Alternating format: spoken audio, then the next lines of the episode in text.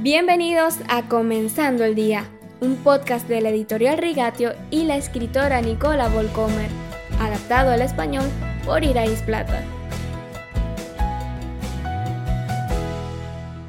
Continuamos con el tema donde nuestra alma tiene un hogar y hablamos de una casa que no se construye con las manos. Es un tema totalmente emocionante. En su carta a los Corintios, Pablo explica cómo los seguidores de Jesús pueden evitar tener corazones duros como los de la élite religiosa que convirtió a Esteban en el primer mártir. Pablo habla sobre cómo pueden convertirse en un templo viviente en el que a Dios le guste vivir y sentirse como en casa. Cuando se entera de que el pecado sexual es común en la iglesia de Corintio, escribe, ¿Acaso no saben que su cuerpo es templo del Espíritu Santo quien está en ustedes y al que han recibido de parte de Dios.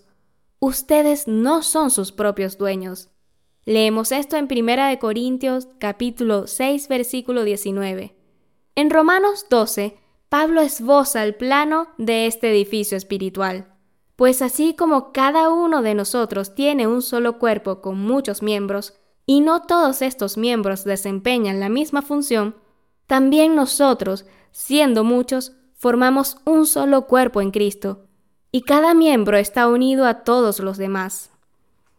En Romanos 12, en los versículos 6 y 8, describe también las tareas diversas que se complementan en una comunidad, y las llama dones de gracia, cosas como el servicio, la enseñanza, la compasión, animar, dirigir.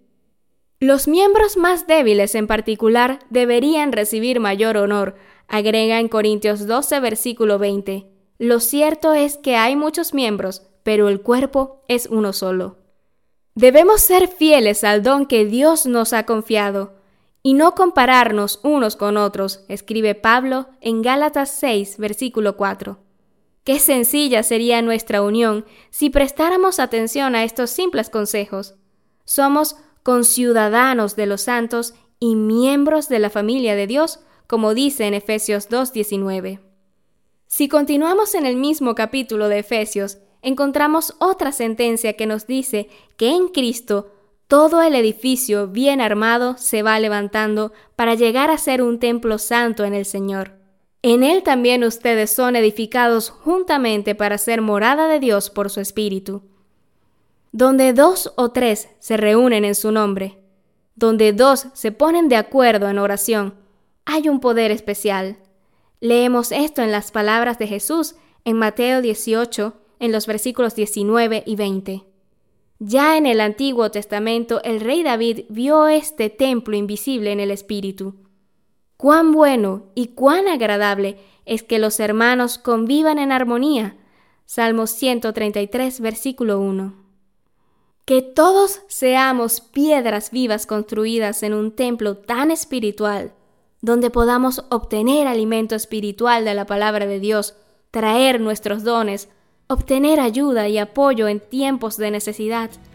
Eso es bueno y maravilloso.